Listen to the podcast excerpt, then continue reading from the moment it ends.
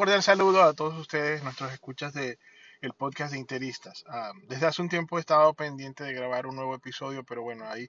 han eh, existido circunstancias que han impedido que tanto la web sea actualizada como el podcast ah, sea, se le sean agregados nuevos episodios. Hoy es una ocasión súper especial para nosotros los fanáticos del Inter de Milán, puesto que eh, los Nerazzurri se van a, medir contra los vecinos de la acera del frente. No me gusta llamarlo primos porque, como dicen en Italia, el Inter no tiene primo. Pero los vecinos de la acera del frente, el Milan,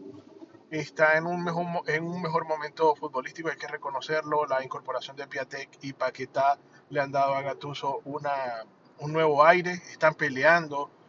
en los puestos de posición, en, los puestos, perdón, de, de la Champions League. Nos bajaron del tercer lugar, aunque este partido que se va a disputar el día de hoy en cuestión de una hora y media eh, debería eh, dejarnos de nuevo en el tercer puesto solos, con dos puntos de ventaja sobre el Milan. Pero las cosas pueden de repente no ir como nosotros esperamos, así que debemos tener mucha eh, tranquilidad, mucha paciencia. El equipo no ha estado bien, hemos caído eliminados frente al Eintracht en casa por la Europa League. Eh, Icardi no se va a incorporar definitivamente a la disciplina del Inter por esa diferencia que tiene con Spalletti y el clan croata. Es decir, que dependemos de los goles de Lautaro Martínez, de cómo Brozovic eh, pudiera venir a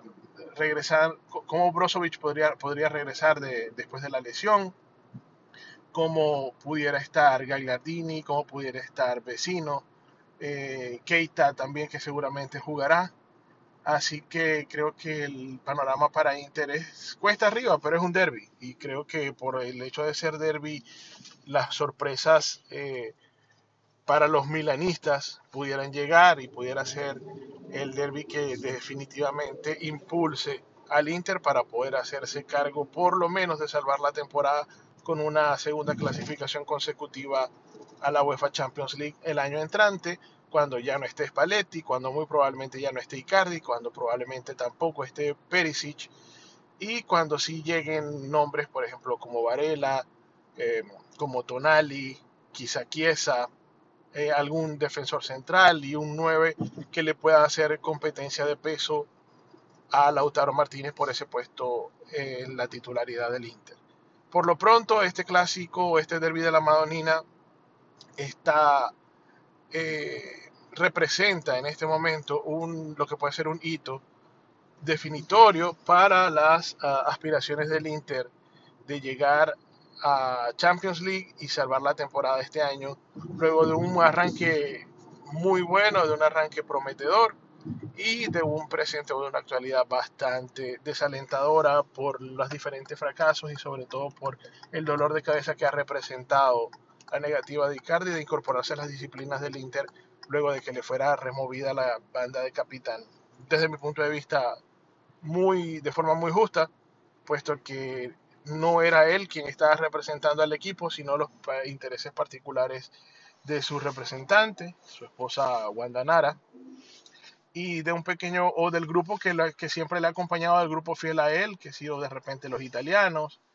y, el y Lautaro Martínez. Entonces creo que en este derby